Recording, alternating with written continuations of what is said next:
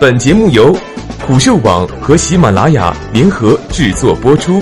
虎嗅网：一个不善于嗅闻气味的商人，不是一头好老虎。当双十一走到第十年，临近十一月份，你可能已经感觉到自己的钱包在蠢蠢欲动了。十月十九日，天猫在北京举行了二零一八年双十一全球狂欢节的新闻发布会。为双十一这场大型剁手节预热，今年正逢双十一十周年，逍遥子现身发布会，为活动站台并发表演讲。逍遥子回顾了十年历程，并为毁创阿里系列再添金句。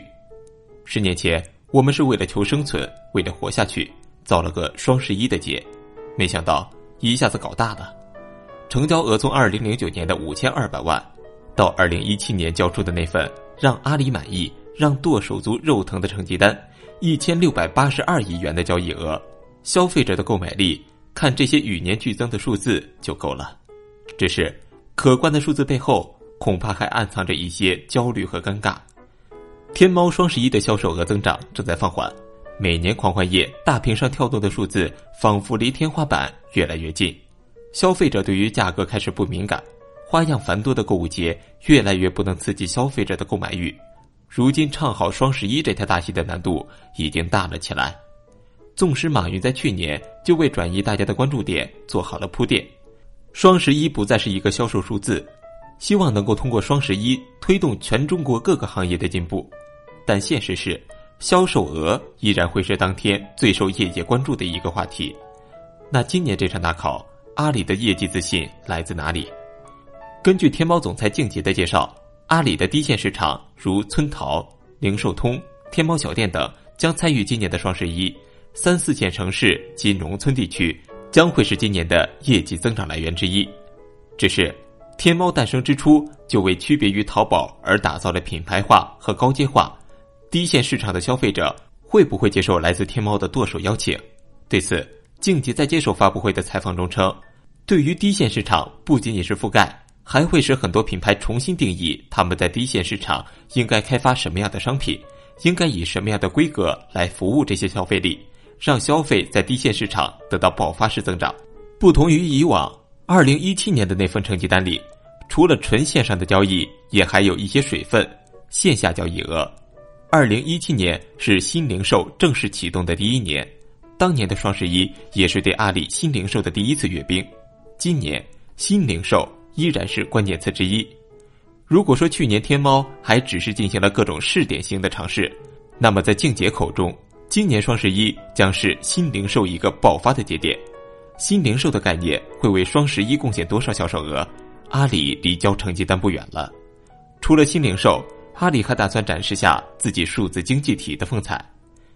阿里今年搞了个大动作，阿里数字经济体系首次全员双十一，电商平台。如天猫、淘宝、口碑、飞猪等，文娱板块如优酷、虾米，本地生活平台像盒马、饿了么、口碑等等，线下商超如银泰、居然之家、大润发等，都会在双十一集合。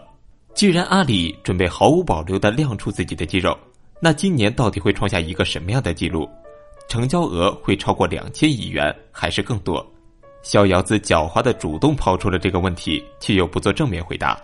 我从来不预测数字，因为这是一个正常努力的结果。去年的双十一被玩家们吐槽玩法太复杂，浪费时间和精力。于是今年天猫学乖了，经典玩法比如预售付定金、红包雨等都在今年得到了延续。商家的折扣优惠券、天猫发放的购物津贴和红包是每年都会有的基本操作。今年的新鲜玩法叫双十一合伙人，阿里数字经济体所有体系都会参与到活动中。只是他们的参与程度还得取决于你我的消费能力。消费者使用手淘、天猫、优酷、饿了么，或线下在银泰、大润发、居然之家等地消费，就可以获得能量。最后消费时可做抵扣。阿里系 APP 在这段时间的日活算是稳了，只是不知道美团、腾讯视频、京东们有没有背后一凉。静杰还曾在三月份就透露过，今年的双十一不再只有一天。采访中，静杰对此解释道。所谓不再只有一天，指的是整个新零售玩法中，消费者真正意义上参与到天猫双十一中是完全没有时间以及空间的限制，而这个说法也可以有另一种打开方式。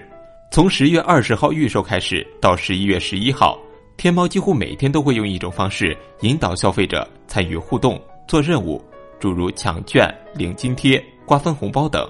所以，虽然天猫官方声称今年的玩法更简单，时间表也没有大的变化，但很显然。玩家参与双十一的战线被拉得更长，双十一考验的不再是你的数学能力和智商，而是时间和流量。如果你想在双十一更加愉快的剁手，请提前拿出半个月的时间进行备战。大考在即，今年天猫还不出意外的打出了粉丝经济这张牌。毕竟在尖叫的同时，粉丝们总少不了为自己的偶像多付几次款。经过去年的试水，为了找到规则的复杂性和趣味性的边界。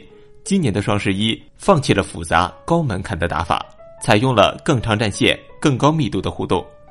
但我知道，面对双十一这样一个消费黑洞，拒绝什么的是不可能的。你也许已经在想，今年为了纪念剁手十年，买点啥好呢？